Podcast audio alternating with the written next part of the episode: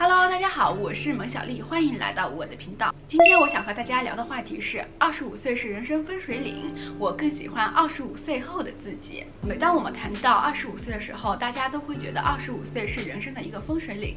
你是这样认为的吗？我们可能会陆陆续续看到身边的人陆续结婚生子，或者说是事业有成，反而反观自己的时候会感到特别的焦虑。在二十五岁之前，我喜欢把自己的灵魂的年龄设置为二十三岁，因为。我那个时候比较喜欢二十三岁的自己，觉得那个时候刚进入社会，觉得有很多的可能性，有很多的冲劲往前冲。呃，我觉得十八岁和二十五岁其实是呃两个很不一样的年龄阶段。十八岁的自己可能就是想要急着长大，想要急着证明自己。十八岁到二十五岁是一个不断自我探索的一个阶段。那个时候我们可能嗯更多的是活成老师希望我们活成的。样子，家长希望我们活成的样子。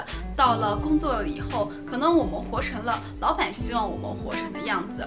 我们可能更多的把目光关注在外面的世界，比较少的去关注自己真正想要的是什么。我觉得二十五岁对我而言，其实是有一个很大的调整的。在二十五岁之前，我可能就是不断的给自己做加法，不断的去尝试，不断的从外界突破自我的极限。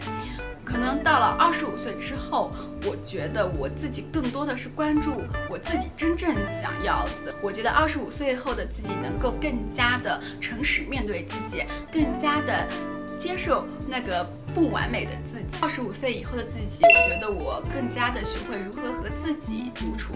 我可能会花更多的时间去读书、写作，去了解、去。探索真正的自己，呃，在我看来，知道自己想要什么和不想要什么同样重要。我们可以为自己选择做什么，选择不做什么。